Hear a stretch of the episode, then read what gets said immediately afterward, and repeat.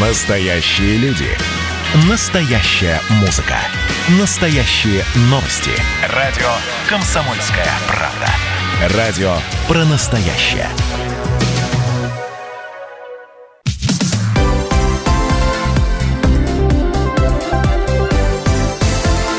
Крайности. Жизнь Ставрополья со всех сторон. 13 августа, четверг. Здравствуйте все. Прямой эфир радиостанции «Комсомольская правда» продолжает программа «Крайности». В студии Анна Ивершин. И Валерий Беликов. Сегодня будем говорить о том, что ограничения пока не снимаем, но приспосабливаемся э, к новой жизни. Поговорим о ситуации с коронавирусом. На Ставрополе, да. Ну, а также поговорим о сельском хозяйстве в нашем регионе. Крайности. Начнем с того, что уже на протяжении нескольких месяцев э, в крае практически на одном уровне держится коэффициент распространения коронавирусной инфекции. И исходя из рекомендаций Роспотребнадзора, Ставрополье пока не может полностью снять действующие ограничения.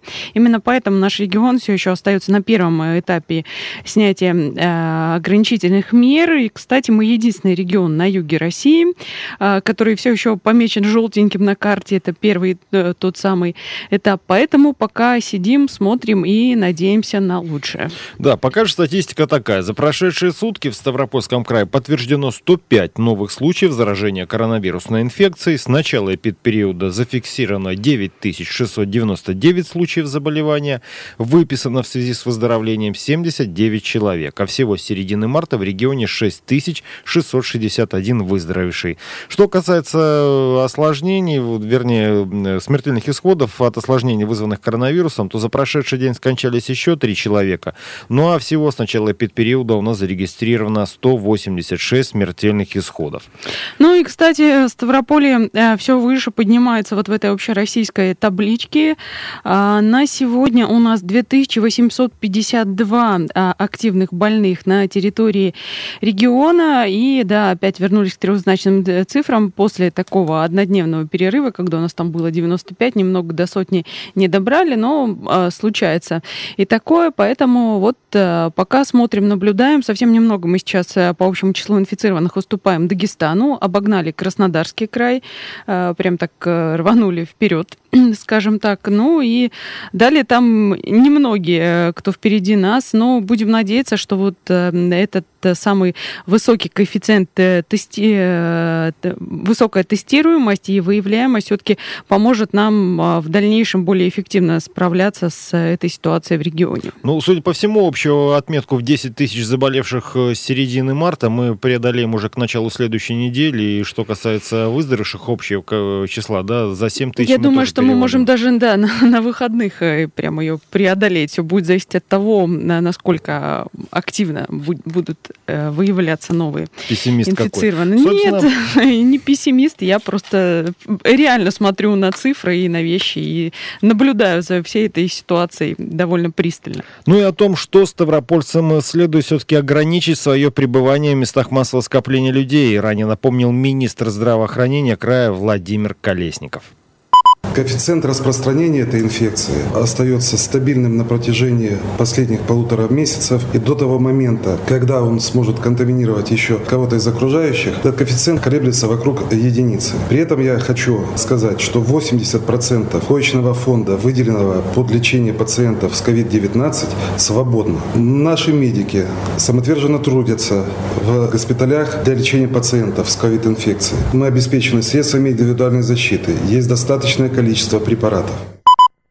Министр здравоохранения Ставропольского края Владимир Колесников. Что касается ситуации еще на сегодняшний день, у нас эм, э, в том числе вот э, среди этих 9 тысяч почти 700 человек, 703 это дети, из них 629 уже э, выздоровели. Сейчас в стационарах 664 пациента, 75 в тяжелом состоянии и 20 из этих 75 на аппаратах искусственной вентиляции легких. В состоянии средней степени тяжести 300 357 пациентов, но остальные чувствуют себя неплохо. И тут к нам еще помимо коронавируса Э, приближается сезон ОРВИ и гриппа, так что э, не скоро нам будет э, радостно, весело и беззаботно жить, но как-то мы с этим будем справляться, как да. сможем. На Ставрополе завершается подготовка к началу учебного года. В этом году работ... школы работать будут, ну, скажем так, несколько непривычном режиме. Учебные заведения сейчас оснащают рециркуляторами воздуха, которые будут работать по следующей схеме. 45 минут работы, 2 часа перерыва, причем работать такие приборы могут и в присутствии людей.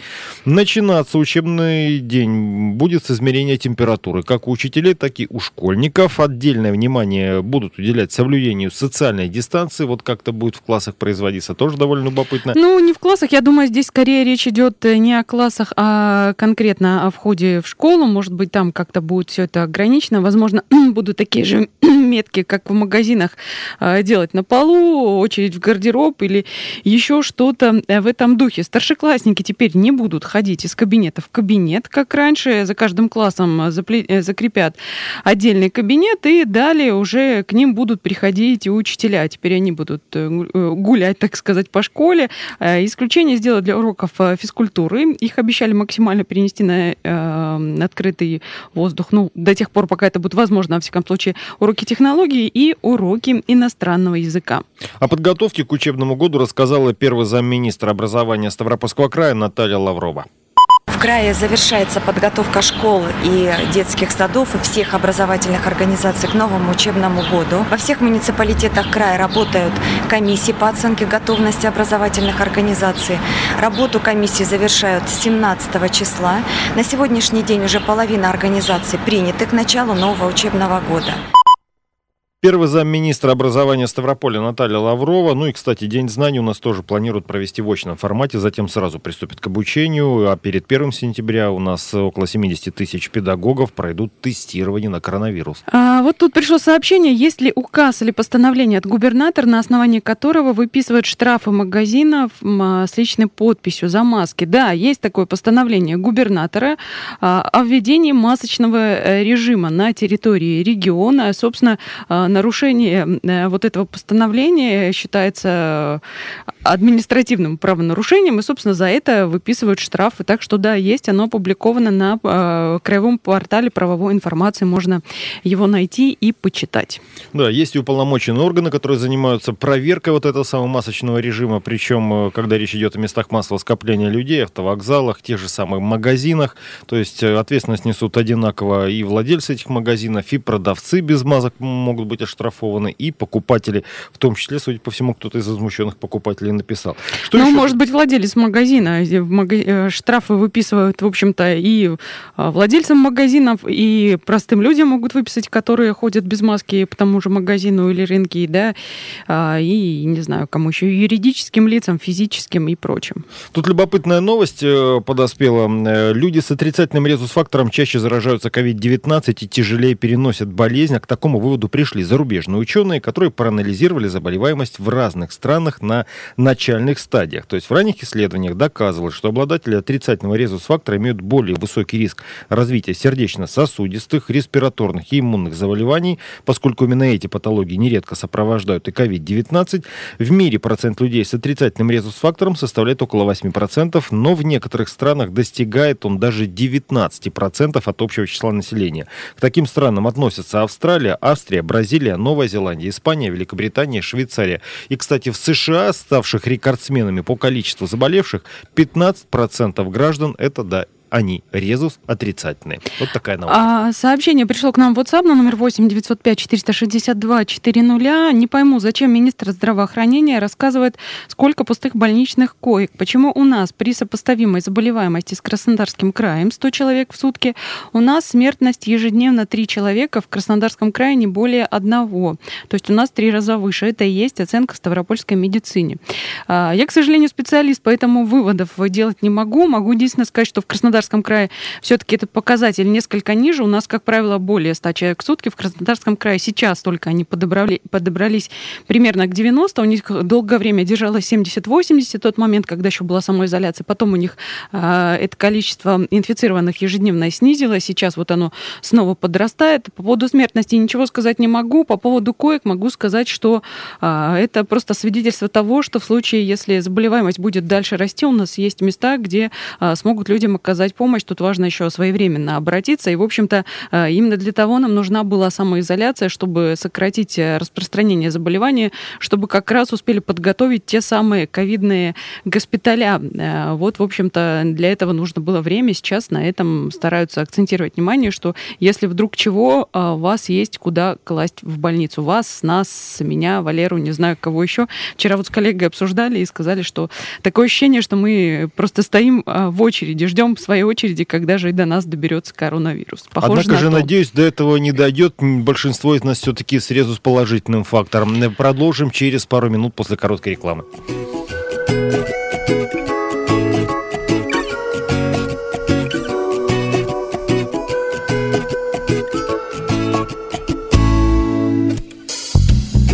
сплю, то ли голову напекло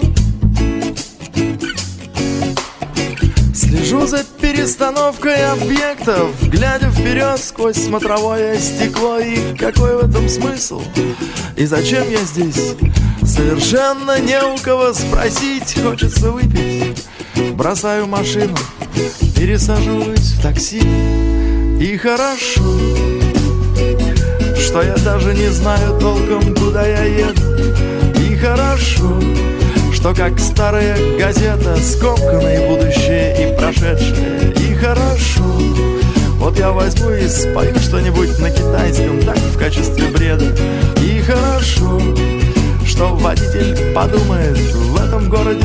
сумасшедшие Самое чудесное из машин Это Жигули я пытаюсь вспомнить твой номер, но память сегодня выдает одни нули, как говорил мой друг Артур Пирожков. Наша жизнь коротка, как выстрел. Остановитесь здесь, дальше пойду пешком. Сколько с меня? Триста. И хорошо, что я даже не знаю толком, куда я еду. И хорошо, что как старая газета Скомканное будущее и прошедшее И хорошо Вот я возьму и спою что-нибудь на китайском Так в качестве бреда И хорошо Что водитель подумает В этом городе все сумасшедшие Крайности. Жизнь Ставрополья со всех сторон. Радио «Комсомольская правда». Более сотни городов вещания и многомиллионная аудитория. Ставрополь 105 и 7 FM. Эм. Регион Кавказских минеральных вод 88 и 8 FM. Эм. Слушаем всей страной.